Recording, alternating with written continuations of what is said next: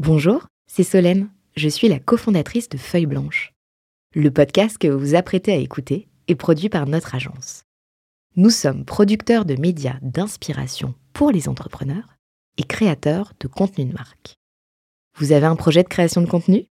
N'hésitez pas à nous joindre sur un café at feuilleblanche.com. En attendant, bonne écoute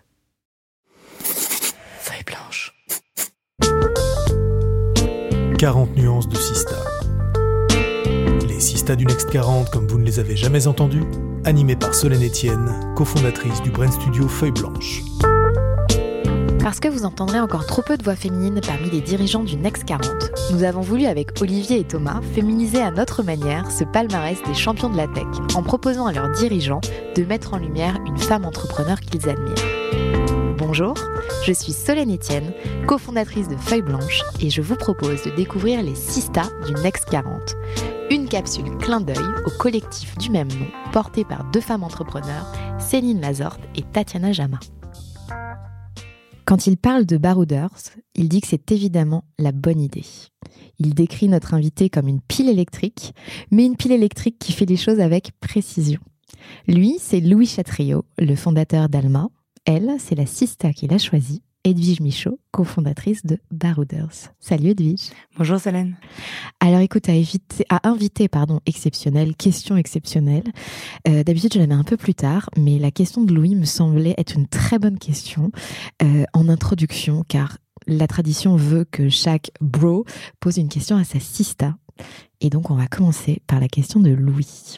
Euh, finalement, pourquoi tu crées une boîte? J'y réponds tout simplement. bah tout simplement pour euh, changer les choses et changer euh, le monde dans la avec la vision que que l'on porte et euh, une vision du futur qui qui voilà qui permet de de donner du sens à, plus de choses. Alors changer le monde, une vision du futur qui change les choses. en trois mots, juste en trois mots. Si tu devais nous décrire Barouders, tu utiliserais quoi? Sport, seconde main, innovation. Alors du coup, quand je t'ai demandé juste avant qu'on commence, euh, quelle musique illustrerait ton, ton aventure baroudeuse T'as choisi ça. Ah, j'adore.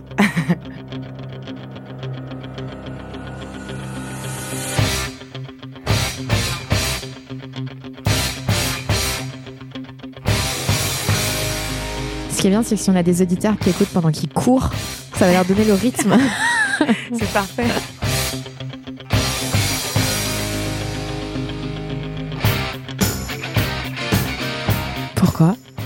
Parce que euh, je trouve que ça symbolise bien l'entrepreneuriat. Il faut, il faut se battre. C'est un marathon, mais aussi un sprint. Il faut euh, faire preuve de résilience, de courage, de détermination. Et c'est un peu ce que représente cette musique pour moi. Et par rapport à Barouders? Ben, C'est exactement la même chose. Quand on veut révolutionner euh, le sport, l'industrie du sport, la seconde main, c'est finalement un long marathon. il faut justement faire preuve de résilience et de détermination. Alors du coup, tu nous l'as décrit en trois mots, Barouders. Si tu veux le pitcher en une minute pour nos éditeurs qui ne connaîtraient pas encore. Bien sûr. Euh, Barouder, c'est la plateforme communautaire pour acheter et vendre ces équipements de sport de seconde main. En fait, ce qu'on va venir, c'est justement apporter de l'innovation. On vient radicalement simplifier l'expérience du vendeur en proposant un service de dépôt-vente. Donc, c'est quoi? Très simplement, le vendeur met tout dans un carton, nous l'envoie et euh, on le réceptionne à l'entrepôt Barouders et à partir de là, on s'occupe de tout. Donc, la réception, l'inspection, la validation, la prise de photos, la mise en ligne, le stockage et l'expédition à l'acheteur. Donc, on travaille euh, avec des professionnels aussi, donc pas que pour les particuliers, euh, notamment les plus grandes marques de sport, Garmin, Odlo, Millet, qui font appel à ce service. Et euh, ça permet aux vendeurs finalement d'être, euh, d'avoir une expérience rapide, et, mais aussi à l'acheteur d'avoir une expérience vraiment améliorée par rapport au service qu'on connaît, puisque les produits sont inspectés, certifiés, garantis, puis surtout livrés en temps et en heure. Alors du coup, j'ai bien compris qu'il y avait une partie B2C, si je puis dire, et une partie B2B2C.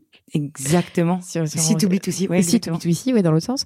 Euh, sur la partie, euh, on va dire, euh, qui est peut-être la, la, plus facile pour nos auditeurs, ou, c'est plus facile à se projeter, c'est, il existe des, des marketplaces généralistes mm, de mm, seconde mm. main. On pense évidemment à Le Bon Coin ou Vinted. Euh, là, vous enlevez quand même une grosse galère qui est euh, la prise de photos, qui est le point le, souvent le plus bloquant. Bien sûr. Parce qu'il faut avoir le temps, il faut bien prendre sa photo, C'est complètement ça. En fait, euh, déjà, euh, ce qu'il faut savoir, c'est qu'il y a plusieurs points. Le premier, c'est, euh, je parlais de, de du côté généraliste. Nous, pourquoi est-ce qu'on a voulu développer une marketplace de seconde main pour les équipements de sport? C'est que c'est un univers qui requiert d'être entièrement dédié. Finalement, on voit qu'il y a des verticales qui se sont créées dans l'électronique avec Back Parquet, dans le luxe avec Vestiaire Collective, ou dans la mode avec Vinted. Et on s'est dit, mais pourquoi n'y a-t-il rien dans le sport? Donc Ça, c'est la première réalisation. Mais la deuxième, c'est de se dire, en fait, quand on parle à des clients, des sportifs, énormément de sportifs, ceux qui courent peut-être en ce moment, euh, qui n'ont pas le temps en fait de gérer leurs annonces, de les prendre en photo un à un, de négocier avec le l'acheteur et finalement de l'expédier en temps et en heure au point relais ou, autre.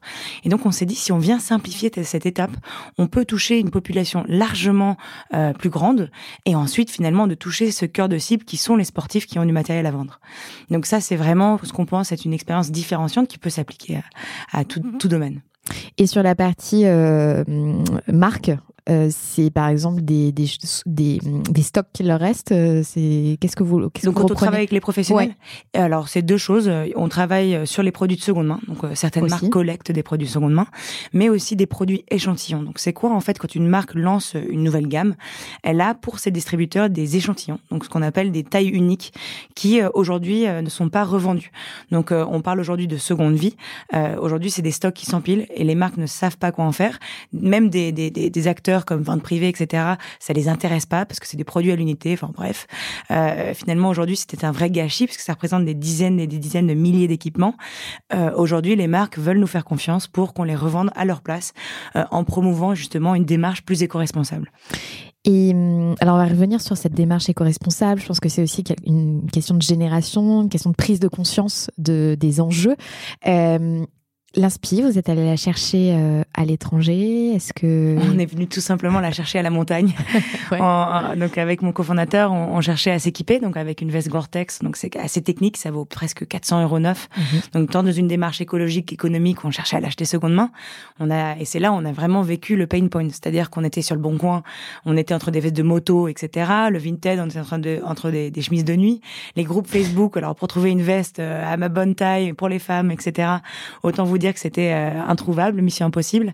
Et donc c'est là où on s'est dit, il y a vraiment euh, euh, un espace qui devrait être déjà occupé d'ailleurs. Pourquoi ça n'existe pas pour justement l'univers du sport de seconde main et avec toutes les innovations et la qualité en fait d'expertise que les sportifs attendent. La seconde main, du coup, on, en parlait. Euh, on a vu euh, l'an dernier, il me semble, je sais même plus dans quelle euh, référence spatio-temporelle on est, mais je crois que c'est l'année dernière, cette majeure de promo à HEC qui a pris la parole sur le sujet justement des enjeux qu'on avait à, relever en termes de climat, en tout cas sur tous ces enjeux-là. tu penses que c'est aussi un sujet qui est en vogue par rapport à ta génération? Oui, je pense que c'est pas. Je parlerai pas de mode, je parlerai de nécessité. En fait, euh, donc euh, je viens d'avoir un enfant et je me dis mais en fait dans quel monde est-ce qu'il va grandir en fait euh, Dans quel monde est-ce qu'il va évoluer Et qu'est-ce que moi je peux faire en tant qu'individu pour lui offrir un monde meilleur? Et ça s'adresse à mon enfant, mais finalement à toute une génération. Et quand on voit finalement, je lisais encore hier sur, je crois que c'était sur le Parisien, il y avait tout un article hors édition sur justement les démarches écologiques et on voit qu'il y a énormément d'acteurs qui ont moins de 20 ans.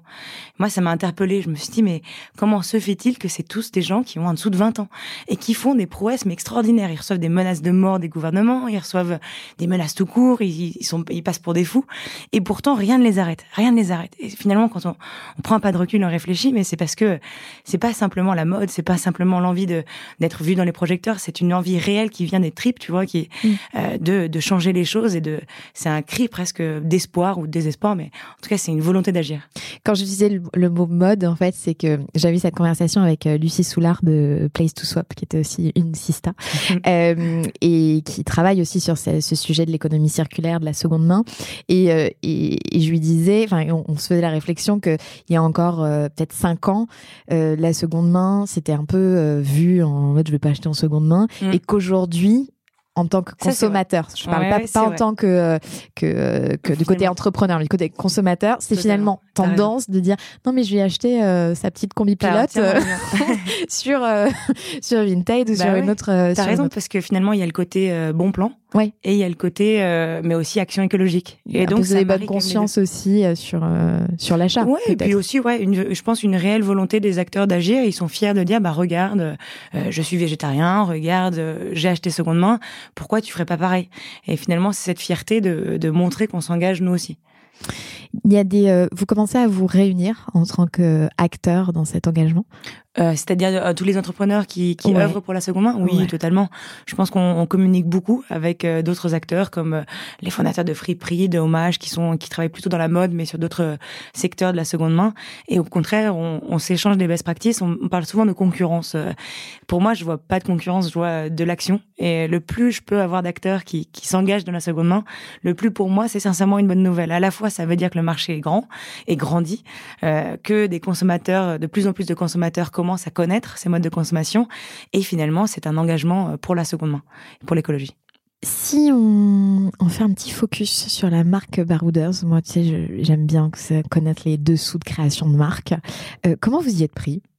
Euh, bah, très simplement, euh, je dis très simplement, mais en fait non, on a cherché euh, euh assez longtemps un nom parce que le premier nom c'était Sport Loop euh, pour une raison simple, sport et loop. Loop, oui. Donc j'avais j'avais trouvé ça assez simple côté, j'avais bien aimé ça, trouvé la, la première journée hein, du Mindstorm. Donc c'était c'est resté le nom de projet. C'est resté le nom de projet exactement, mais on a eu la petite contrainte de réaliser que Apple avait placé ce nom et déposé un brevet. Je sais plus. Ah oui, c'est compliqué de se battre. Ouais, c'est là où je me suis dit bon, on va peut-être pas commencer une aventure entrepreneuriale en se battant contre Apple, les poches vides. Euh, donc on va trouver un autre nom. Et ce qu'on a voulu construire avec Barouder, c'est que ça veut dire du coup, nous, ça s'écrit B-A-R 2 O D E R S, mais finalement ça veut dire le mot B-A-R O U D E R S. Euh, finalement, c'est parce que euh, on veut véhiculer euh, cet aspect du baroudeur, euh, le côté proximité avec la nature, euh, cette sensibilité, et puis aussi le côté sportif, puisqu'un baroudeur euh, est finalement très très occupé, très équipé avec des sacs à dos, des équipements techniques, etc. et donc pour nous, c'était un, un, mot important. Il y a des marques auxquelles vous vouliez pas du tout être comparé? Euh, j'arrête. C'est compliqué à dire parce que j'aurais dit notre. Euh, on a quand même une, proposition de valeur où on se met euh, en confrontation à Decathlon puisque on essaye de faire des partenariats avec des très belles marques et donc de la haute qualité. Euh, pourquoi? Parce que notre point de vue, c'est que presque 75 à 80% de l'empreinte carbone d'un produit vient de sa production et donc le plus on peut produire un produit qui a une durée de vie longue et une qualité longue et donc finalement c'est un produit qui est cher à l'achat, le plus on fait finalement un geste écologique. Et donc je veux à la fois pas être comparé à Decathlon mais à la fois c'est une marque que je respecte puisque c'est la marque préférée des Français et qui a fait des efforts considérables sur la R&D, etc. Mais donc euh, finalement c'est un peu un, une, euh, un paradoxe. Et puis qui a permis aussi euh, l'accès à certains sports. Exactement. C'est pour ça que c'est compliqué à critiquer, mais ce que, ce que j'essaie plutôt de mettre en lumière, c'est le côté j'encourage les gens à, à, acheter des choses, moins de choses, peut-être un peu plus chères, mais pour allonger leur durée de vie, quitte à les revendre finalement après, mais pour inscrire les produits et la démarche de consommation dans une dans un finalement plus, euh, plus cyclique, une économie plus circulaire. Alors on va revenir sur Decathlon juste après, parce que j'ai une question, mais avant, euh, les marques qui t'ont inspiré en revanche? Alors j'aime me comparer finalement à des acteurs, alors ça paraît très ambitieux et froid, mais j'aime me comparer à des acteurs américains qui finalement euh, ont, euh, moi ce qui me fascine, c'est que ces boîtes qui sont euh, américaines arrivent dans notre quotidien, à s'immiscer, à, s'introduire. Et finalement tout le monde aujourd'hui a des outils de, ces boîtes. Et donc je fais appel, enfin je, pense notamment à Apple et Amazon. Et j'essaye finalement à ma modeste échelle de, m'inspirer de ces boîtes-là. Donc Apple c'est quoi? C'est la, côté, le côté penser à un produit jusqu'au bout, essayer de bien faire les choses, euh, avoir de l'attention aux détails, au design.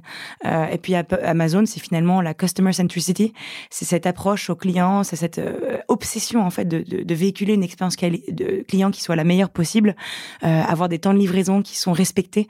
Et finalement, donc je parle pas de leurs problèmes, hein, ça je mets de ça de côté, mais le côté finalement impressionnant, c'est quand même le savoir-faire, l'exécution, et, et, je pense que c'est important de s'inspirer d'acteurs comme ça. On parlait de Decathlon tout à l'heure. Euh, je disais qu'ils avaient euh, permis de désacraliser certains sports en, permettant euh, d'acheter mm. des équipements à des prix raisonnables. Mm-hmm. ils ont récemment aussi annoncé une plateforme de seconde main et une plateforme sous forme d'abonnement. Euh, finalement, ils, ils œuvrent aussi pour vous dans une évangélisation du, du secteur? Ouais, c'est exactement ça. Pour nous, c'est une euh, extrêmement bonne nouvelle. Euh, déjà, c'est important. Je pense que Decathlon commence aussi à réfléchir même en amont à la production de ces, produits pour qu'ils soient plus facilement réparables. Donc ça, c'est une extrêmement bonne démarche. Euh, et ensuite, finalement, euh, euh, c'est quand même un, un, business model assez différent. À la fois, ça évangélise, comme tu l'as dit, mais ça permet aussi de, de se différencier par rapport à des acteurs comme Decathlon pour deux choses. La première, c'est finalement par la qualité des marques qu'on vend. Et la deuxième, c'est du fait d'être un, un pure player de marketplace. Aujourd'hui, sur Decathlon, si on veut essayer d'acheter de la seconde main, il faut aller en point de vente. Euh, on, si on spot un vélo sur Internet, il faut aller, euh, ils te disent où il est disponible en France. Mmh. Ce qui est finalement un, un, pain point, puisque ce qui est normal, eux, ils sont un réseau de retail, de grands magasins. Ils essaient toujours de driver du trafic en magasin. Je me rappelle, euh, donc on a la chance d'être un peu conseillé par le fondateur de Mano Mano, Philippe Deschanville, qui me racontait qu'il avait eu la même, euh, la même problématique. On lui, les investisseurs lui demandaient, mais n'avez-vous pas peur de Castorama, etc. il expliquait à quel point finalement Castorama cherchera toujours à driver les gens en magasin, là où un pure player a l'avantage de livrer sans problème à domicile et finalement d'offrir une expérience qui soit améliorée. C'est exactement ce qu'on propose avec euh, avec Barouders. Et euh, dernier point, c'est finalement sur cette euh, qualité de produit. Euh, Aujourd'hui, on a la même mission que Decathlon, qui est de rendre le sport accessible et durable pour tous. Euh, finalement, c'est juste qu'on l'exécute d'une manière un petit peu différente, en proposant finalement les meilleures marques au meilleur prix, accessibles à tous. Tu parlais tout de suite du, du, retail et que leur enjeu à eux, c'est de ramener des gens en magasin, mais mmh. aussi, du coup, c'est une manière de prolonger l'expérience que leurs clients ont euh, en ligne. Oui, tout à fait. Euh, vous, vous avez des projets d'avoir euh, des pop-up ou des, des, des, moments où vous rencontrez les, les vos oui, clients dans la vraie vie? Je crois beaucoup à, à l'offline, déjà euh, parce que les, déjà pour une raison humaine, en fait, tout simplement. Je pense que c'est très important d'être en contact du client, de véhiculer un message qui est vrai. Je pense qu'on vit dans un monde trop euh, loin des choses où on peut vite être euh, penser que des réseaux comme Instagram ou Google Shopping vont tout faire, et finalement on perd ce contact qui est pourtant vital pour vraiment comprendre si notre produit plaît, si notre service plaît. Euh, et la deuxième raison est finalement assez, euh, euh, on va dire, cartésienne, c'est que les coûts d'acquisition client en digital a explosé, littéralement. Et qu'aujourd'hui, simplement de dépendre de ces réseaux d'acquisition... Il faut les diversifier. Oui, c'est impossible, en fait. Il y a tellement de DNVB qui, qui ont fait faillite mmh. parce qu'ils dépendaient trop Made de... récemment, d'ailleurs. Voilà, qui mmh. dépendaient trop de ces canaux-là euh, et qui ont perdu ce contact avec ces clients, qui ont perdu cet aspect offline, s'ils sont perdus. Et donc, pour moi, c'est un bel apprentissage. Et vous l'avez déjà fait du coup C'est pop-up ou... On est en train de développer toute une série en fait, ça va être assez intéressant. Donc on fait, on a une annonce euh, ouais, en, je, exclusivité je mondiale. Spoil, je spoil carrément, j'ai pas du tout prévu de dire ça. euh, non non, en fait on avait, on a prévu de faire en fait une tournée justement de collecte d'équipements dans les stations. En fait on arrive en période d'hiver ouais. euh, pour aller justement faire connaître notre service de dépôt vente, mmh. aller chez les gens, proposer ce service, montrer qu'on simplifie l'expérience de vente et montrer finalement tout notre savoir-faire. Je pense que ça va, ça passe par. On a une équipe qui est aujourd'hui complètement une petite vingtaine. Alors c'est pas encore les centaines qu'on connaît avec le Next 40, mais c'est déjà petit à petit. C'est petit à petit, euh, voilà. Et surtout, c'est des gens qui sont passionnés. Et pour moi, de montrer moi, qui on est, qu'est-ce qu'on fait, la sincérité de notre démarche, c'est quelque chose qui, qui me tient à cœur. Et je pense que je suis assez certaine que que c'est, en tout cas, j'espère que ça va plaire. J'imagine que c'est avec euh, cette passion, cet enthousiasme, ce sourire et, et cette conviction que tu arrives à convaincre des sportifs d'être vos ambassadeurs. Bah, j'essaye exactement. Alors c'est c'est pas évident parce que j'ose jamais. Euh, c'est compliqué de demander des services et finalement de dire euh, est-ce que ça te dirait de m'aider.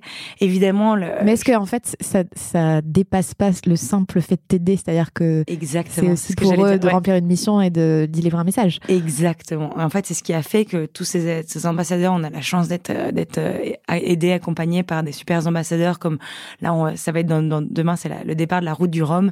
Euh, finalement, on a on a trois ambassadeurs, Guirec Soudé, Benjamin Ferré, Nicolas Destet, qui sont ambassadeurs de Barouders, mais on a aussi Mathieu Torder, même des entrepreneurs comme Justine Nuto, oui. euh, qui euh, nous soutiennent, nous aident.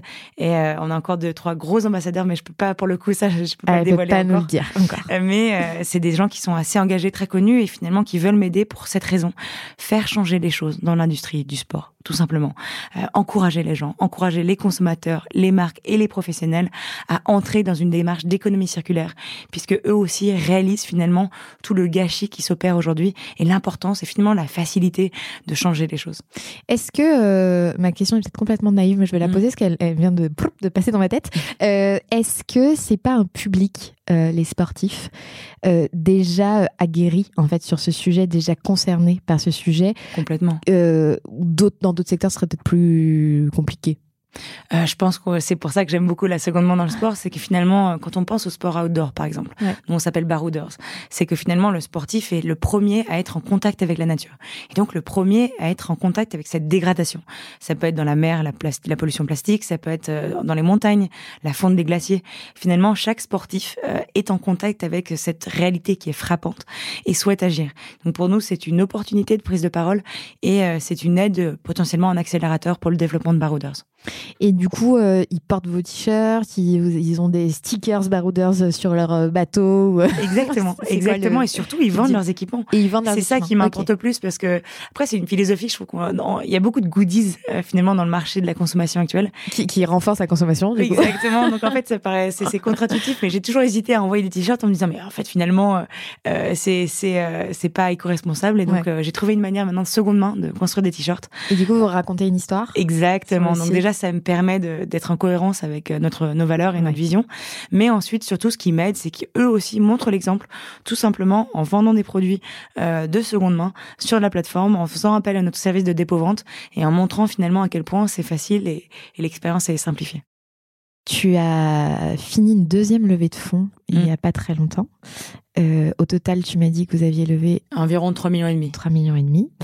Euh, tu as fait un, un appel aux femmes sur les réseaux sociaux en disant que la visibilité des femmes passe par leur présence au capital des entreprises à impact et fort potentiel et donc que tu réservais une enveloppe d'investissement Mm. uniquement euh, pour les femmes et que tu faisais donc appel à ton réseau pour cette enveloppe. Ça a donné quoi? Bah, ça a été, euh, j'ai été déjà très émue parce que j'ai, j'avais un peu peur de, lancer ce message parce que j'ai pas l'habitude de, communiquer sur ce genre de sujet, mais ça a été extrêmement bien accueilli. Au contraire, j'ai eu plus de 400 messages, 400 de femmes qui ont souhaité m'aider de tout horizon, celles qui s'y connaissaient en investissement, celles qui ne s'y connaissaient pas, mais toutes voulaient agir à leur manière. Donc, euh, elles me, elles me disaient, bah voilà, moi je suis cadre dans une entreprise, j'ai pas beaucoup d'argent, mais qu'est-ce que je peux faire pour aider? Combien je peux donner? Et c'est là où j'ai réalisé finalement la, je sais pas, j'ai senti comme euh, une envie de toutes ces femmes qui sont finalement dans l'ombre d'agir, d'elles aussi avoir du un impact euh, et finalement du pouvoir sur euh, ces entreprises et ces entrepreneurs. Euh, et pour refaire les choses, pour expliquer pourquoi est-ce que j'ai fait euh, euh, appel aux femmes, c'est qu'on a eu la chance de faire des levées de fonds extrêmement rapides. La première s'est effectuée en 48 heures et la deuxième en 4 oui. jours. Ah oui, c'est c'est enfin, je, je m'attendais pas à un tel euh, succès. Je pense que ça vient du fait qu'il y a un espace colossal dans le sport de seconde main. Il y avait une vraie volonté des investisseurs de prendre parti euh, à cette aventure. Euh, on a été en- entouré et accompagné parmi les plus grands entrepreneurs donc bah, Louis Chatriot euh, le fondateur d'Alma mais aussi le fondateur de Captain euh, de, de, de Encore Store de, de VP finalement tous ces grands entrepreneurs qui ont eu la chance et nous hein, on a eu la chance qu'ils nous fassent confiance. Mais seulement voilà, j'avais peut-être une vingtaine, une trentaine d'investisseurs, tous des hommes. Je n'avais parlé à aucune femme. Je dis bien zéro. Euh, et pour moi, ça a été assez frappant. J'étais à l'époque enceinte de huit mois et je me disais mais comment c'est possible d'avoir euh, bah, de parler à aucune femme, aucune personne qui peut me comprendre, aucune personne qui finalement euh, passe par là ou connaît ses difficultés. Euh, pourquoi est-ce que je peux pas être accompagnée par plus de femmes? Et c'est là où je me suis dit bah si j'en ai, si même le bouche à oreille f- m'a pas amené à parler des femmes, j'ai envie de moi-même prendre la parole pour demander s'il y en a. Et donc euh, c'est là où j'ai eu finalement ces 400 messages. Et pour répondre à ta question, on a eu au total plus d'un million d'euros de marque d'investissement de ces femmes. Alors on n'a pas pu tout prendre parce qu'on Ouais. ne levait pas non plus énormément d'argent, mais ça a été euh, un extrêmement bon, euh, bonne nouvelle pour nous. Et puis une manière aussi qu'elles euh, entrent dans leur tête euh, barouders euh, lorsqu'elles vont avoir besoin des combinaisons de ski. euh, Pour leurs enfants, pour par leurs exemple. enfants. Ouais, exactement. Ou pour parce que ça, c'est vraiment l'achat le moins rentable euh, du tout. C'est vrai. que Ça sert une saison, euh, une vrai. semaine, hein, surtout à Paris où on a Complètement. quand même pas trop besoin de la combinaison de ski Bah, généralement. Et puis on a on a deux cibles de clients en fait on a les les jeunes entre 25 et 40 ans qui font plusieurs sports qui ont besoin de s'équiper et finalement quand on pense à des sports je dis n'importe le ski ou le kitesurf c'est quand même assez cher et donc ils ont une vraie volonté d'acheter seconde main du matériel qualifié et certifié euh, mais aussi les familles comme tu le dis. Euh, comme tu le dis les enfants ça coûte euh, vraiment cher ça change tout le temps Euh, et donc ça il y a une vraie valeur ajoutée à passer par des plateformes comme Barozars.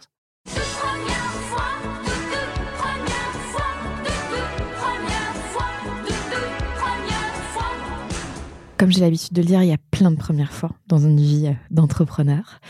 Si je te dis, comme on vient de reparler, première fois avec des invests. Euh, la première fois avec des invests, euh, ça s'est fait justement pendant la première levée de fonds. Euh, J'avais expliqué à un ami comment on fait pour lever des fonds et comment on Toi, fait. tu avais expliqué Ou j'avais demandé à un ami. Ah, qui lui, t'avais entrepreneur. demandé comment on fait. Toi, tu avais demandé comment on fait. pardon. Exactement. Voilà, ok. Pour, parce que lui était entrepreneur et je me disais, mais comment est-ce qu'on fait Surtout qu'on est au début et qu'on n'a pas vraiment de produit. On était vraiment au premier mois du lancement de la marketplace.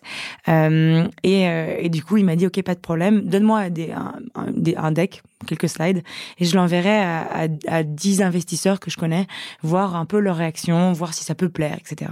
Il l'a envoyé à 10 personnes. Qui étaient ça- plutôt des billets, du coup, enfin des business angels. Exactement, mais que je connaissais pas. Pour le coup, il m'avait, j'avais pas demandé la liste, mais je lui ai dit, je te fais confiance. Tiens, voici notre deck. Dis-moi si c'est ce que ça donne. Et ça a fait ricocher. en fait, les 10 entre- investisseurs l'ont envoyé à leurs amis BAs, etc. Et tout de suite, euh, des, des entrepreneurs m'ont appelé, des investisseurs, des BAs. Donc c'est là où j'ai pu finalement avoir pour la première fois un- une discussion avec eux. Euh, C'était notamment Thomas Robot, le fondateur de Mero, et, Anthony Bourbon, le fondateur de Feed. Euh, et j'ai pu tout simplement leur pitcher. Ce que j'ai beaucoup aimé, c'est que ils nous ont tout de suite, moi et mon cofondateur, ils nous ont tout de suite fait confiance. Euh, on n'a pas eu besoin d'expliquer les métriques, des choses très compliquées, puisqu'au final, ils comprenaient totalement qu'on était au début de l'aventure et que ça servait à rien de poser des questions trop techniques, mais plutôt qu'il fallait se concentrer sur la vision et qui étaient les fondateurs. Et donc, euh, c'est ça ma, ma première expérience avec eux et j'ai beaucoup apprécié. Est-ce que tu penses, euh, et je parle pas forcément pour eux, hein, mais je parle en général, enfin pour eux, c'est deux, deux premiers billets, mais est-ce que tu penses que euh, le fait de cofonder euh, en étant un binôme garçon-fille, ça aide et est-ce que tu penses que ça aurait été plus compliqué si tu étais allée toute seule ou si tu avais eu une associée fille? Je pense que oui. Je pense que oui. Je pense que deux choses. Il y a, il y a le fait d'être un couple mixte, enfin euh, fondateur, euh, et, euh, et ensuite il y a le fait d'avoir fait euh, des écoles. Ça paraît bête et c'est pas souhaitable hein, finalement dans, dans, dans l'écosystème. Je pense que mon associé a fait une très bonne école d'ingénieur et c'est- j'étais assez surprise de voir l'impact que ça avait dans les dans les levées de fonds. Euh, Ça donc- rassure beaucoup. ça rassure beaucoup et donc il a il avait fait polytechnique et, et euh, le fait de ouais je sais pas je- les gens me contactaient en me disant ah ton cofondateur a fait polytechnique moi j'étais vexée je disais mais moi j'ai fait HEC. Ouais, mais je disais, je disais, mais en tout cas, je disais, mais pourquoi est-ce que l'école compte autant? Ouais. Et je pense que bon, c'est, c'est même si euh, c'est pas souhaitable, et je crois beaucoup à, à l'opportunité. Il y a énormément d'entrepreneurs qui sont autodidactes, qui réussissent extrêmement bien, euh, et qu'il faut pas juger sur ces métriques-là. Mais j'ai eu l'impression que c'est des choses qui rassurent des investisseurs. Si je te dis euh, premier coup de culot, Premier coup de culot, finalement, c'était euh, plutôt dans une démarche entrepreneuriale de faire connaître notre service. Donc, quand on ouvre une marketplace, donc je, je repars sur les basics, euh, il y a la supply et la demande. Euh, il faut avoir des produits à vendre et il faut avoir des vendeurs qui souhaitent vendre des produits. Euh, et ensuite, il faut des acheteurs pour les acheter. Donc, si on lance, lance une marketplace vide et qu'on dit venez, venez, euh, ça va être extraordinaire, on va révolutionner le sport de seconde main, mais qu'il n'y a rien à vendre. Déjà, un, il y aura aucun vendeur qui souhaite venir et deux, aucun acheteur qui souhaite acheter. Et donc, le coup de culot qu'on a eu, c'est d'aller voir euh, dans la région de Haute-Savoie tous les acteurs, tous les professionnels de la seconde main du ski pour essayer de dire mettez en vente vos, vos équipements. Littéralement, on est venu avec notre mallette, notre, notre petite voiture pour faire la, la tournée des stations. Et c'est comme ça qu'on a réussi à collecter plus de 5000 équipements euh, de justement de professionnels qui ont souhaité euh, faire partie de l'aventure et prendre cette, ce pari. Et euh, donc ça veut dire que la le premier jour, on avait déjà 5000 équipements de ski euh, et des vêtements euh, divers à vendre. Et c'est comme ça que ça a démarré. ce qui devait aussi un peu les arranger parce que une fois Mm. que la saison est terminée, tu remontes pas en station chercher un truc. Bah exactement. Puis surtout, on a eu la chance parce que le secteur du sport d'hiver, comme Ouais. c'est de la location, finalement, c'est un des sports les plus rodés dans la seconde main. Mm. Donc, ça a été une bonne porte d'entrée et le bon timing. Et la première big mistake? Première big mistake, euh, je sais pas, il y en a tellement, je pense, dans une vie d'entrepreneur. Euh, je pense qu'au début, on avait voulu créer une marketplace un peu C2C.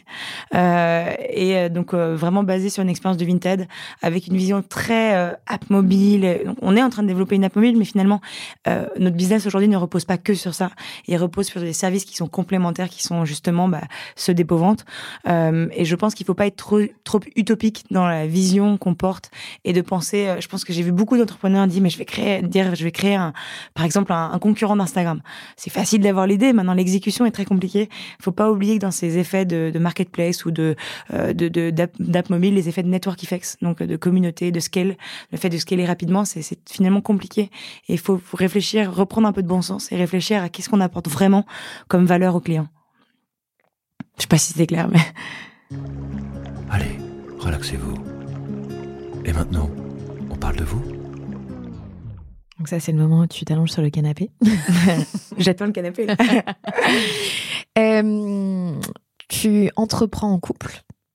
Tout à fait. Ton cofondateur est ton mari aussi ou ton conjoint je ne- Mon mari. Ton mari.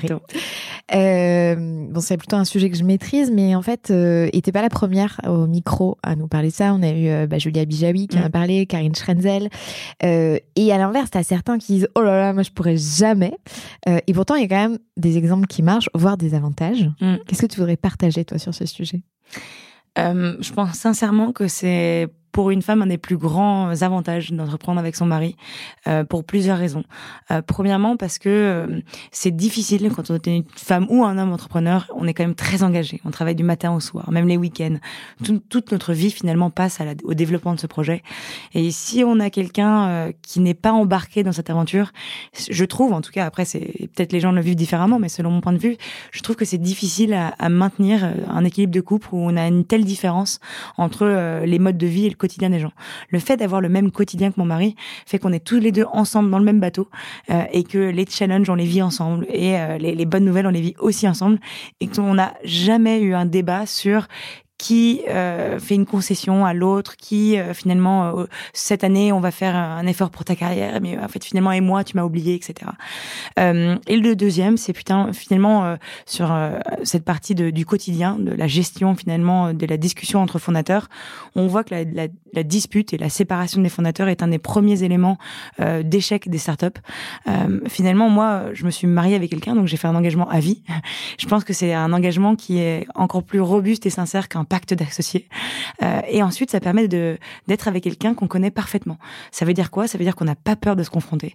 On n'a pas peur de dire, de, de, de dire les choses, euh, de, de mettre à plat les sujets et de discuter tant qu'on n'a pas trouvé de solution. Parce que finalement, il n'y a pas d'échappatoire. Non, parce qu'on se revoit le soir. On se revoit le soir. Donc, tant qu'on n'a pas réglé le problème, si on veut avoir une pause, il faut le régler. Ouais. Et finalement, ça nous, ça nous permet d'être euh, non seulement à fond dans notre projet, ne pas avoir de problème et d'exécuter, je pense, encore mieux. Et donc, euh, pour moi, de me sentir à la fois rassurée et à fond, c'est quelque chose qui me porte au quotidien. Et donc, du coup, toi, c'est un modèle que t'encourages. C'est un modèle que j'encourage et je dirais aussi que je me suis inspirée de, de mes parents, en fait, qui ont monté une entreprise de parfums ensemble, Parfum Nicolai. Ils ont, ils ont créé ça il y a une trentaine d'années et ils ont eu quatre enfants. La, la boîte aujourd'hui compte 100 employés. Euh, et donc, c'est, c'est finalement, pour moi, ça a été, j'ai toujours grandi avec ce modèle-là et euh, j'ai vu aucun problème. Mes parents s'aimaient beaucoup. Donc, euh, j'avoue que j'ai peut-être été aidée par ce modèle. C'est rigolo parce que Julia dit ça aussi, Julia Bijawi, et elle dit, du coup, moi, je pensais que c'était normal, en fait, de travailler avec son mari ou son amoureux. Je Euh, me posais pas la question. et comme quoi, on reproduit quand même souvent les schémas. Exactement. Euh, justement, donc, t'en parlais, tu viens d'une famille d'entrepreneurs. Mm. Est-ce que cette envie d'entreprendre, parce que tu as eu un passage plutôt euh, dans les grands groupes, euh, dans la cosmétique, euh, alors cosmétique peut-être, du coup, c'est un lien avec euh, L'entreprise, familiale. C'est même un, un pacte que j'avais fait avec mon père. D'accord, ok. qui m'avait dit si t'es un jour tu veux rejoindre l'entreprise familiale, il faut que tu travailles dans des grands groupes. C'est essentiel de savoir ce que c'est que l'expérience entrepreneuriale de, de, de- ce que c'est, puisqu'il y a trop souvent des fondateurs qui reprennent euh, des entreprises familiales avec un peu euh, trop de, de euh, en prenant tout pour acquis. C'est-à-dire ils se sont pas battus pour en arriver là, euh, et finalement ils traitent mal leurs employés. Enfin, je, je schématise évidemment, hein, Oui. mais ils trouvaient ça très important de. Enfin, ils, ils disaient que l'humilité c'était une des, des choses les plus importantes chez les entrepreneurs, ceux qui voulaient en tout cas créer des entreprises pérennes. Euh, et donc, ils m'avaient encouragé à prendre cette voie-là. Moi, personnellement, j'aurais adoré entreprendre dès que possible. Et ça a été des années finalement où j'attendais, j'attendais. Et, euh, et pourquoi est-ce que finalement je j'ai pas rejoint cette entreprise familiale? C'est euh, par réalisation du réchauffement climatique et cette envie d'agir euh, dès maintenant, et aussi cette entente particulièrement bonne euh, d'un point de vue personnel, évidemment avec mon mari, mais aussi professionnel. On était très complémentaires. Et donc, on s'est dit qu'à deux, on pouvait peut-être faire euh, évoluer les choses euh, sur le sujet du ré- réchauffement climatique. Et finalement, le pacte de ton papa te sert pour une autre entreprise. Exactement, exactement. Et t'as des frères et sœurs qui ont rejoint l'entreprise? Exactement, j'ai trois grands frères, euh, dont D'accord. un qui a repris l'entreprise. Ok. Euh, et pour répondre à ta question, est-ce que j'ai eu envie d'entreprendre? J'ai toujours grandi, en fait, toute ma famille est, entre- est entrepreneur. D'accord. Mes grands-parents l'étaient aussi, des deux côtés. Je connais pas une personne qui n'est pas entrepreneur dans ma famille. D'accord. Et donc, euh, même mon frère est restaurateur, euh, etc. Donc, finalement, euh, et, et mon grand-père était brasseur. Enfin bref. Euh, et donc, je- je- le côté euh, entreprise familiale m'a toujours parlé et surtout volonté d'entreprendre. Euh, j'ai grandi avec ça, comme, comme, j'imagine. euh, J'ai toujours pensé que c'était normal. Euh, et du coup, c'est un petit garçon, une petite fille que t'as eu? Euh, un garçon. Un petit garçon. Du coup, peut-être qu'il entreprendra aussi. Exactement. Et dans la famille de ton mari aussi? No pressure. Donc, No dans, la famille, de mon- dans- dans la famille de mon mari, non, pas du tout. D'accord. Euh, au contraire, il vient d'une fa- d'une famille plutôt euh, ingénieur, presque militaire, euh, engagé euh, de, ce- de ce côté-là. Et donc, euh, il a, lui, c'est c'est le contraire. Ça l'a toujours, euh, ça lui a piqué sa curiosité de- dès le plus jeune âge. Il avait envie d'entreprendre, mais il regardait ça de très loin. Et euh, c'est quand il m'a, quand on s'est rencontrés qu'on a commencé à en parler de, de plus en plus. Bon, en tout cas, à ton petit garçon, on lui souhaite d'être euh, entrepreneur de sa vie déjà. C'est déjà un beau boulot. Exactement. C'est déjà une belle. euh, je, je lui demanderai. Euh, tu es apparu dans le classement euh, Forbes 30 Under 30. Mm. Félicitations. Ouais, merci. C'est Euh, Qu'est-ce que ça fait euh, Ça fait déjà, c'est le prix me revient pas à moi. Je pense que ça revient à toute l'équipe, toute Mhm. l'équipe Barouders. Euh, c'est le fruit d'un- d'une détermination, d'un fort travail, euh, et c'est toujours une aide. Je pense que déjà de la part de Forbes, qui qui met en, qui met souvent en avant des, des je, je pense le côté réussite. C'est c'est bien que cette fois-ci ils mettent aussi en avant le côté engagement. Euh, et dans le palmarès de Forbes, là j'étais récemment, il y a un mois, il y avait la remise des des nominations. Euh, il y avait beaucoup d'acteurs qui s'engagent justement dans l'écologie, euh, dans bah, de nouvelles choses. Je pense à Iconoclast, je crois qu'elle est Oui. déjà passée dans, ce podcast, ce podcast. Marie Taquet. Exactement, euh, qui s'engage plutôt pour l'éducation. Oui. Euh, et j'ai trouvé ça formidable de, de la part de Forbes de, de justement prendre parole et mettre en lumière ces, ces entrepreneurs. Qu'est-ce que tu prends dans euh, ta pratique du sport, dans ta vie d'entrepreneur et inversement? Euh, bah, très bonne question. Euh, si je devais comparer un sport, euh, enfin l'entrepreneuriat à un sport en particulier, je parlerais de l'alpinisme, Oui. qui est un des sports euh, de mes sports préférés. Euh, pourquoi l'alpinisme? Euh, Ça demande plusieurs choses. Déjà de prévoir son terrain, euh, de se dire bah, par quelle voie est-ce que je vais pouvoir accéder au sommet? Ensuite d'être humble, puisque face aux conditions climatiques, on ne peut rien faire et euh, l'ego ne suffira pas. Euh, et donc il faut euh, encore une fois, on revient à cette humilité. Et ensuite cette résilience et détermination. Donc peut-être ça, ça se marie avec la, la chanson de Eye of the Tiger, mais euh, je pense que c'est ce côté de, de jamais lâcher. Euh, et finalement, les grands alpinistes, les grands alpinistes se reconnaissent finalement dans cette capacité à se dire, je suis presque au sommet, les conditions sont bonnes, je suis épuisé, mais en fait, je, je suis porté par quelque chose de plus grand et je vais y arriver. Et finalement, très souvent dans l'entrepreneuriat, il y a des hauts et des bas, Euh, il y a des moments durs, il y a des moments très euh, exaltants, euh, et de savoir euh, jongler avec ces, ces côtés-là, tout en, en visant finalement le sommet et en gardant les têtes, là, finalement les yeux euh, rivés sur les pieds un à un, tu sais, les Mhm. pieds qui avancent doucement, lentement, mais finalement quand tu regardes derrière toi, tu regardes le chemin parcouru, tu dis waouh, je suis plutôt content du, du chemin parcouru en, en, en tous ces mois.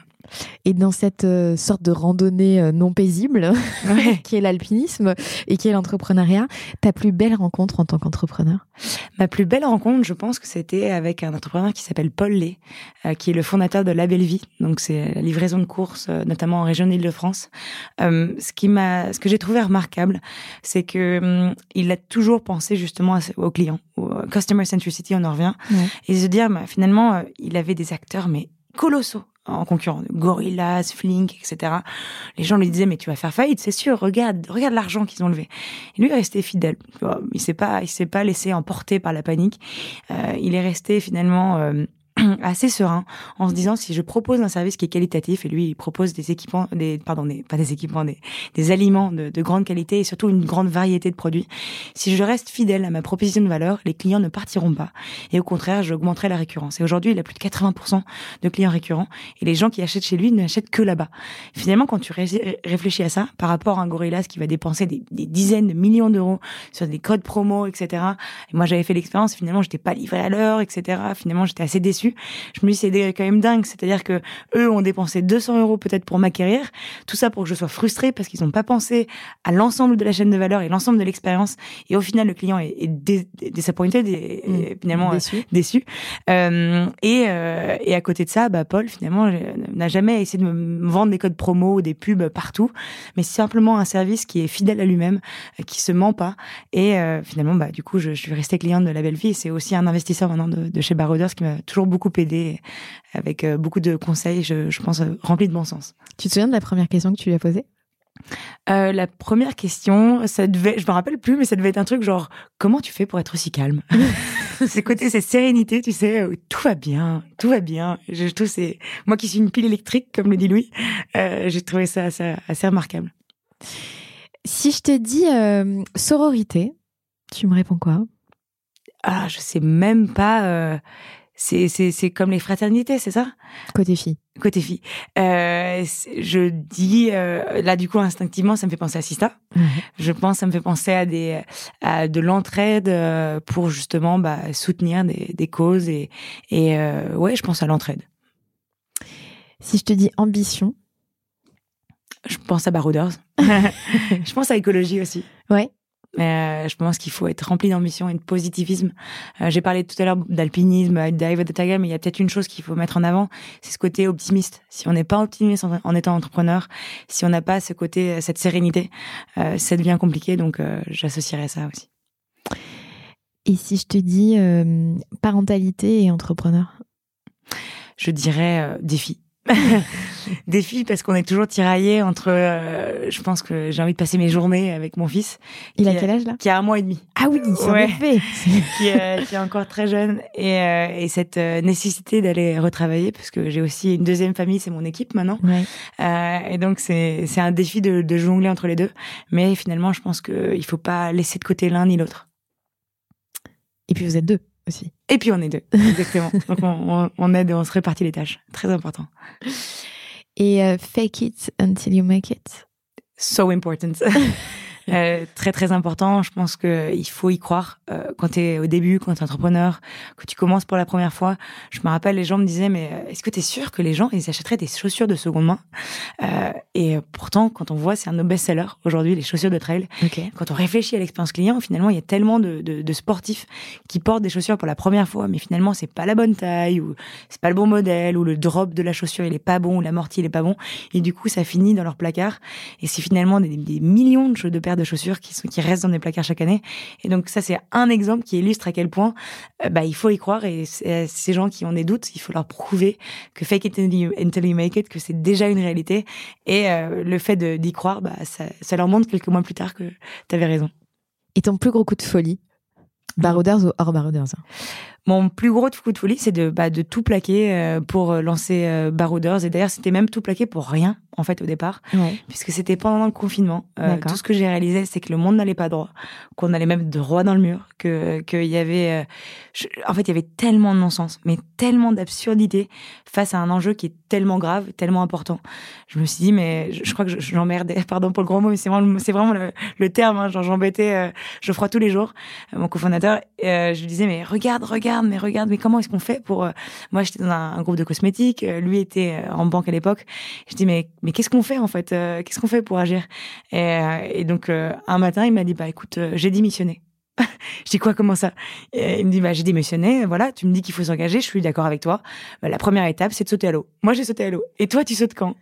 Donc c'est là où je dis, bon, bah écoute, euh, je me suis pris à mes propres mots, je vais, je vais bientôt démissionner moi aussi.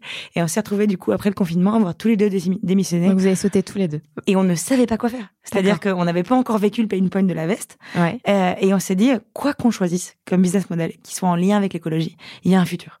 Donc on a réfléchi à la banque éco-responsable, avec l'épargne éco-responsable. On a réfléchi au- même au métier du compost. Aujourd'hui, il y a une absurdité dans les déchets. J'en passe. Surtout quand t'habites à Paris. Exactement, mais même, euh, enfin voilà, je, je- je pourrais en parler pendant des heures. Il y a tellement de sujets à entreprendre, la comptabilité carbone, Mhm. et on s'est dit, bah, regardons un peu les business models et choisissons celui euh, qui euh, finalement va le plus avec nos capacités et notre vision. Et c'est là où on a vécu le pain point. On s'est dit, mais tiens, pourquoi est-ce qu'il y a rien dans, dans le sport? Et ça, c'était combien de temps après? Ouf, c'était bien, euh, bien six mois après. D'accord. Donc on a eu six- non peut-être euh, peut-être quatre, cinq mois, je sais plus, mais en tout cas c'était long. En tout cas. Et euh, dans ce temps, vous avez regardé les business models, etc. Est-ce que Mm. ça vous a fait switcher sur, en termes de, de conso perso, par exemple, de, de banque, de d'assurance, de Ouais, bien sûr. ça, de d'épargne. Bah, déjà des- pendant ce temps de confinement, on avait fait beaucoup d'études. On Ouais. avait beaucoup beaucoup lu des rapports scientifiques, etc. Donc on avait échangé pas mal de choses. Donc ça passe par l'épargne, comme tu le dis, euh, l'épargne éco-responsable. Ça passe par la, la, la consommation alimentaire, Mhm. euh, réduire les produits qui viennent euh, de l'étranger. On parle beaucoup de viande, c'est un c'est un fléau, c'est sûr. Mais il y a aussi d'autres choses et aussi de savoir euh, finalement qu'est-ce qu'ils consomment vraiment. Est-ce combien on consomme un fruit qui a été importé? Est-ce que c'est importé par cargo?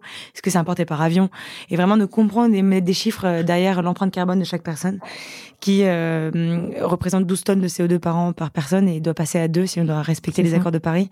Donc ça serait long d'en- d'en d'en parler, mais euh, voilà d'essayer de comptabiliser un peu tout et de voir qu'est-ce qui a vraiment de l'impact.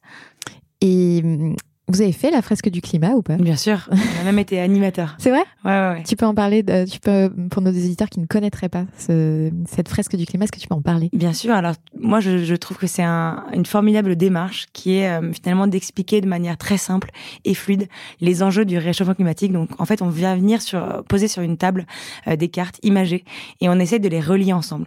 Donc, par exemple, la production pétrolière, comment ça impacte finalement la production des consommations des biens. Et finalement, on vient aussi réfléchir à l'impact que ça a après la vie du produit. Donc, ce produit, où est-ce qu'il se retrouve? Comment se passe le recyclage? Et finalement, ce recyclage, comment, comment est-ce qu'il va avoir un, impact sur euh, bah, la pollution des océans? Et finalement, l'océan, c'est quoi l'acidité, etc. Et tu vois que tout est lié, que tout a un impact. Et ça, moi, je trouve que c'est merveilleux puisque ça explique, ça peut expliquer à des enfants comme à des gens très très âgés. Et aujourd'hui, un des problèmes majeurs, majeurs du réchauffement climatique, c'est l'éducation. Les gens ne sont pas éduqués aux ordres de grandeur, à ce qui implique euh, telle chose, telle chose, telle chose. Et donc, euh, de passer par ces jeux qui sont très ludiques, euh, pour moi, c'est une des clés de de la réussite et de l'action. Ce qui est assez beau, c'est que chaque fresque est unique en fonction de la manière dont les, les participants euh, ordonnent leurs cartes et euh, Exactement. surtout les deux dernières, je crois. Exactement. Mais ça, alors après, le seul défaut, je dirais, de la fresque du climat, c'est qu'il a raison. hein. Enfin, c'est- le rôle de la fresque, c'est d'alarmer Mm. et de dire mais regardez à quel point, euh, bah, il faut changer les choses et c'est urgent, mais urgentissime. Euh, Mais je pense qu'il faut aussi ajouter un peu de douceur et d'optimisme parce qu'il faut montrer aussi. j'ai- J'aime bien. Il y, a- il y a des autres fresques du climat qui ont essayé de pousser le bouchon un peu plus loin en disant mais c'est quoi les idées qu'on peut avoir pour changer les choses? Et c'est là où on vient parler de la seconde main, qu'on vient parler de démarches, d'em- d'empreintes, euh, de, de justement d'épargne éco-responsable, etc.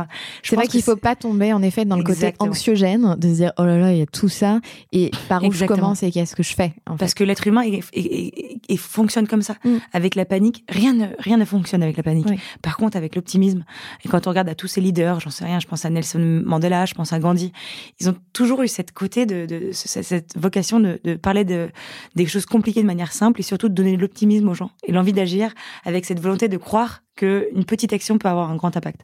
Et en tout cas c'est aussi la mission de Barouders. Exactement.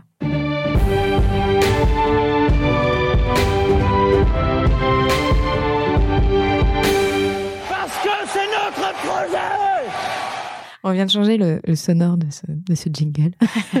Alors peut-être que ton projet, c'est euh, dès la maternelle faire la fresque du climat, mais peut-être pas. Donc euh, si tu étais présidente de la République, quelle serait la première mesure que tu prendrais? Euh, je pense que c'est une mesure qui serait internationale et donc qui serait compliquée à mettre en place dès le premier jour, mais je lutterais. C'est Fleur Pellerin qui a dit Moi, je suis euh, présidente du monde entier, du coup. Ouais, exactement, parce que c'est, il faut passer, il faut vraiment. C'est l'ambition des femmes, tu vois. C'est bien, il faut pas, il faut pas lâcher. Euh, donc, euh, je pense que je lutterai dès le premier jour pour euh, une mise en place d'une taxe carbone. Euh, très simplement parce que c'est la source de tout problème. C'est qu'aujourd'hui, on ne sait pas ce qui pollue. C'est très compliqué. On parlait tout à l'heure, tout à l'heure d'éducation, de, de sensibiliser, sensibiliser le consommateur à qu'est-ce qui pollue vraiment, qu'est-ce qui pollue pas. Et souvent, c'est très compliqué de savoir derrière un produit quelle a été sa, vie avant de venir dans, les mains du consommateur. Et finalement, de taxer à la source, donc ça veut dire quoi? Ça veut dire taxer le, charbon, taxer le pétrole, taxer ces, choses qui, sont à la source de toute production énergétique aujourd'hui, euh, permet de euh, faire des choix qui vont euh, qui vont dans le sens en fait de, de l'économie responsable, enfin finalement de de la réduction de l'empreinte carbone. Je m'explique. C'était aujourd'hui on consomme 12 tonnes de CO2 par an par habitant. S'il faut passer à 2 tonnes, il faut aussi connaître qu'est-ce qui pollue vraiment. Et ça, euh, c'est aujourd'hui très compliqué. Même moi qui essaie de me renseigner le plus possible, j'ai du mal à savoir. On sait qu'un avion à Paris-New York, ça, ça pollue une tonne de CO2. Mais à part ça, quoi concrètement aussi, Exactement. Peux faire comprendre aux gens l'équivalent dans d'autres choses. Exactement. Et je pense que j'aime, pour, pour donner une image simple, j'aime comparer finalement le réchauffement climatique à un peu une start-up slash scale-up qui a mal fait les choses et qui a un peu accumulé au fur et à mesure de son développement très très très très rapide avec de l'hyper-croissance, une dette technique qui est immense. Et là, aujourd'hui, quand je vois plein d'initiatives se développer, je trouve que c'est un peu des pansements. Euh, C'est des pansements et c'est des. On, on- finalement, on est vraiment en aval de la chaîne et on essaye de mettre des pansements un peu partout, mais il faudrait plutôt revenir à la source, essayer de, de combler cette dette technique, de repartir de zéro pour créer quelque chose qui a du sens, quelque chose qui s'inscrit dans la pérennité et euh, qui vient finalement réduire considérablement l'empreinte carbone. Donc moi, en tant que présidente, c'est vraiment un sujet que j'essaierai de, de faire comprendre à la fois aux, aux- aux Français, mais aussi aux autres pays. Et en tant que Edwige, euh, ton opinion sur euh, ces actes depuis la rentrée qui se multiplient d'activistes dans les musées? Bah, je pense que. Alors, moi, j'ai tendance à pas suivre l'actualité de d'aussi près. J'ai vu effectivement ces actes, mais je pense que c'est c'est répondre. À, enfin, je, crois pas à la violence en fait. Je c'est important d'agir. On parlait tout à l'heure d'anxiété, mais qu'est-ce que qu'est-ce que la violence va venir faire en fait? Bien sûr que ça fait peut-être euh, réfléchir les gens. Peut-être que je comprends que les gens en aient marre, mais il faut aller à la source. Il faut il faut remonter plus haut. Il faut à la fois créer des initiatives euh, en bas, comme la seconde main, comme euh, dans la consommation, le- l'estimation d'empreinte carbone, mais il faut aussi changer les choses de manière politique pour que les pays prennent prennent prennent la parole. Je pense qu'aujourd'hui, je, je m'attarderai pas là-dessus, mais avec la guerre qui se passe en en, en Russie, euh, les, les, les les les pipelines qui ont été euh, sabotés, qui représentent finalement en pollution euh, l'équivalent de toute la consommation française par jour. Enfin, c'est gigantesque. Mm. Aujourd'hui, il se passe des choses où on n'est même pas au courant. Et donc des sabotages dans les musées qui ont finalement une empreinte, euh, enfin une action assez faible et créent la haine et la peur. J'aime pas trop personnellement. Waouh Ta plus grosse claque, Edwige? Ma plus grosse claque, ça a été, bah, je crois que j'en ai, j'en ai parlé juste avant, c'était pendant le confinement quand j'ai lu et compris les ordres de grandeur et l'importance du réchauffement climatique. Mm. Ça a été, euh, franchement, c'est le mot, c'est une claque, quoi. C'est, tu te dis, waouh, mais c'est pas possible, c'est pas possible qu'on aille dans, ce- dans un mur et euh, que rien ne se passe. Et c'est aussi pas possible que les humains soient aussi myopes et, et ne pensent pas à, à la, à la- aux générations suivantes. Et donc, euh, je pense que ça a été une claque assez positive et je, je me suis remplie de, de volonté d'agir.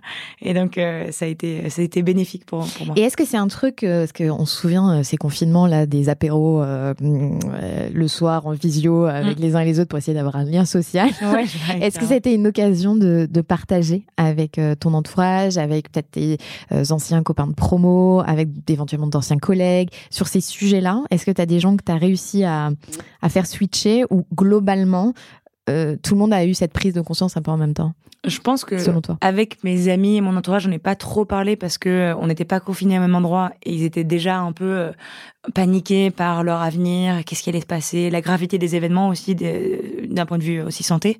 Donc je- ma première réflexion, réaction, ça a été plutôt de leur demander des nouvelles, savoir si ça allait, si euh, le- leurs proches allaient bien. Euh, je pense que j'en ai beaucoup parlé avec mon mari, du coup, avec qui on était confinés tous les deux. Euh, c'est là où on a commencé à lire beaucoup de livres, à se poser des questions, à, à confronter les chiffres et que scientifiques vous avez plongé et qu'on a plongé dans le détail. Donc, euh, et aussi comme ça, on emmerdait personne avec des, des, des sujets encore plus anxiogènes que ce qui est que le climat déjà actuel. Euh, et je, je charriais un petit peu mon mari en disant, mais je pense que l'avenir appartient aux femmes, puisque les femmes euh, ont peut-être. Je, je vais, je vais, je vais énerver, je pense beaucoup de monde en disant ça parce que c'est des généralités. Et bien sûr, c'est c'est pas, c'est pas le cas partout. Mais je trouve que les femmes ont ce côté, euh, elles ont peut-être moins d'ego euh, personnel. Et elles ont cette volonté de, de, se soucier de, de l'avenir. Euh, je pense euh, quand on voit des femmes leaders, on- moi j'étais assez impressionnée par leur volonté vraiment sincère d'avoir du changement et pas seulement de euh, de, de se faire voir ou d'avoir de l'ego en fait. Peut-être que je me trompe, hein, il y aura sûrement mille contre-exemples, mais c'est peut-être une tendance que j'ai pu observer de se dire mais si on traitait le sujet avec plus de bienveillance, euh, moins de confrontation d'ego, je pense aux politiciens, tu vois, euh, bah peut-être qu'on irait dans un dans le bon sens et on prendrait un peu plus de temps de réfléchir avant de faire les choses. On se faisait la réflexion avec Alix Poulet, qui a été, qui est la CEO de Litchi, qui était à ta place il y a quelques semaines, qui avait beaucoup de sujets qui avaient bougé parce que c'est des femmes qui avaient pris ce sujet-là Bah voilà. corps. Je, je veux pas voilà me- soulever des c'est pas mon but d'être dans la confrontation mais je pense sincèrement que que les femmes il y a beaucoup de femmes qui ont une envie sincère d'aider. Et de, de penser aux générations futures euh, je pense à une personne je connais même plus son, son nom parce que je- elle, a, elle a agi euh, en Afrique mais je crois qu'elle avait gagné le prix Noël de, de la paix c'est elle qui est c'est celle qui a inventé le microcrédit Oui. avec Mohamed Younous euh, et pour moi ça a été assez remarquable de, de vouloir promouvoir les femmes en Afrique et de se dire mais en fait par les femmes on peut euh, faire énormément de choses et c'est une ressource qui est complètement euh, pas assez mise en avant aujourd'hui et il faut, faut essayer de changer les choses. Donc je te demandais si pendant le confinement, tu avais convaincu des amis d'éventuellement changer certaines pratiques, etc. Mais on a parlé un peu avant euh, de tes parents et de ta famille qui était euh, entrepreneur, de ton frère qui avait repris euh, l'entreprise familiale. Mm. Est-ce que ces sujets justement d'impact écologique, tu, tu, est-ce que tu les as sensibilisés à ces sujets-là? Est-ce que tu leur as dit, hé là les gars, il faut arrêter de faire ça comme ça? Mm.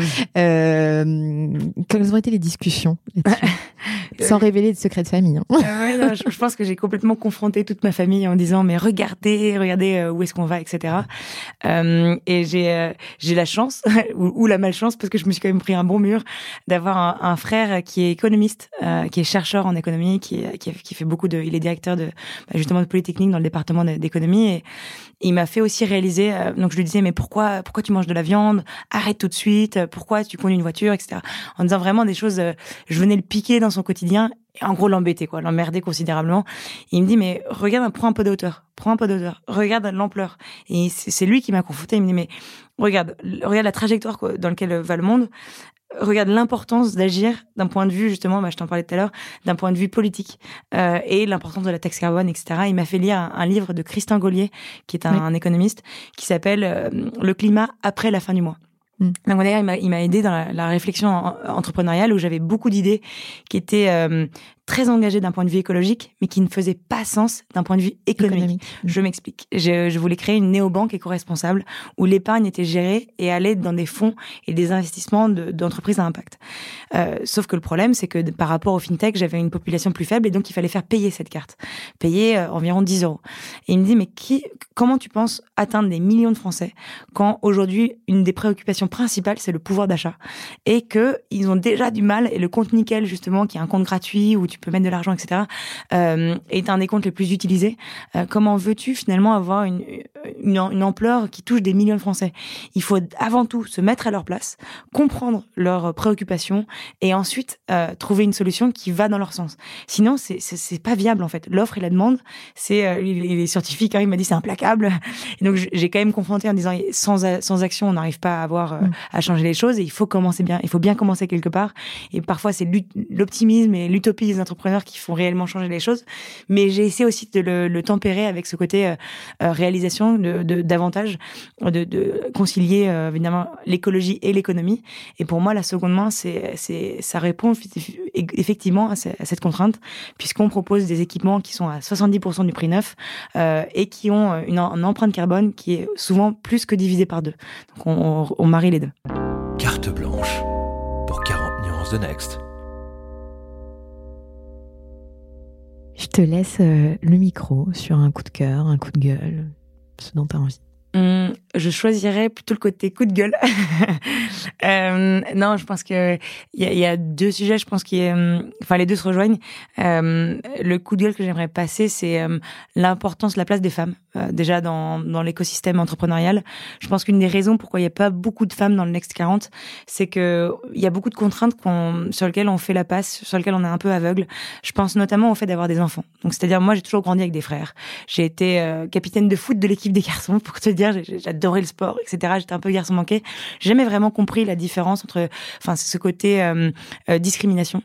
Et c'est vraiment quand j'ai commencé à me marier ou penser à se marier ou avoir des enfants. Et c'est vraiment là où j'ai dit mais oh, le vide qu'il y a. J'ai été complètement euh, choquée par à quel point la société n'a pas mis en place beaucoup de choses pour que les femmes puissent avoir des enfants librement, je pense, et de manière sans pression, on va dire, sur leur carrière.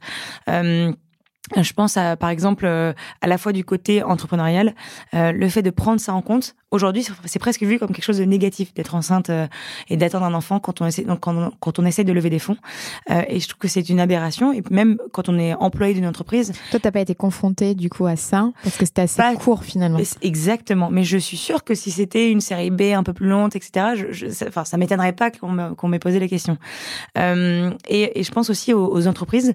Alors, je- j'ai pas étudié tout le détail des conséquences économiques, mais je pense que ça serait, en tout cas, le bon sens me ferait dire qu'il faudrait un congé paternité aussi long que le congé maternité. Parce qu'aujourd'hui, en fait, euh, ça a créé un vrai dé- déséquilibre dans les couples, alors que moi, je vois bien, euh, mon mari s'occupe autant de l'enfant que moi.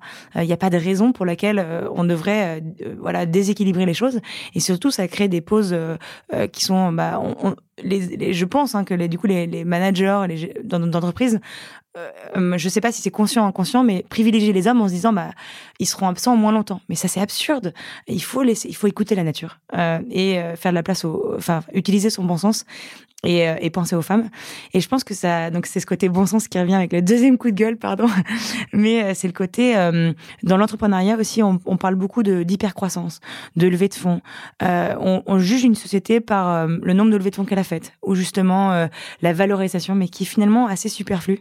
Moi, je pense à des entreprises qui sont très belles, comme Decathlon justement, ou, ou euh, LVMH, qui se sont construits non pas en deux ans, en trois ans, mais sur une génération.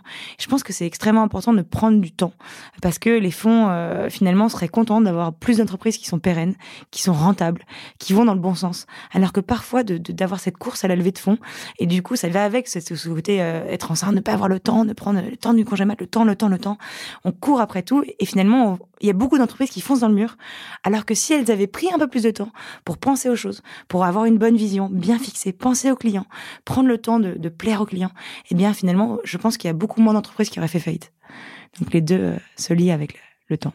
Merci pour ce coup de gueule. Je précise juste que euh, je crois que c'était sur ce carte blanche aussi, Vera Kempf, qui est la fondatrice de Single Art, euh, disait aussi que sur le congé euh, paternité, donc ils ont été signataires du Parental Act qui aujourd'hui est rentré dans la loi, mais elle, elle allait encore plus loin en disant mais en fait ce serait bien que le papa puisse prendre ce congé quand la maman retourne travailler pour aussi Par exemple, gérer exactement. seul euh, Complètement. l'enfant comme quand la femme est toute seule en congé mat.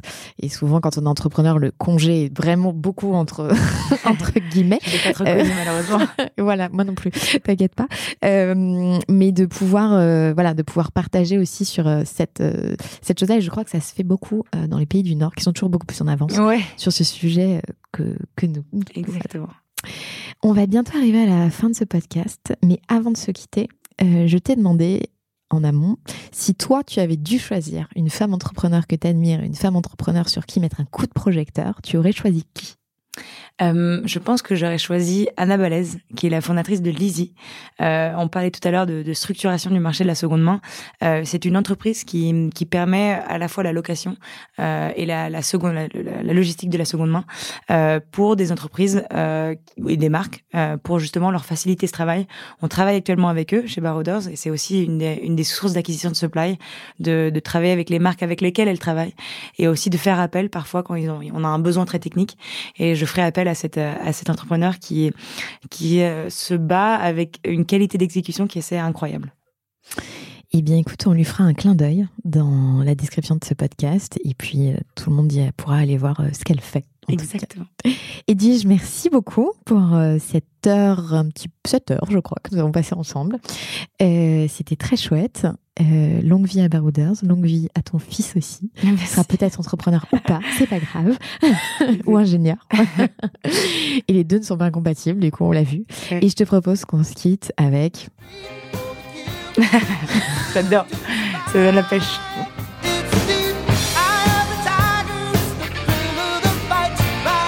Merci beaucoup. Merci à toi.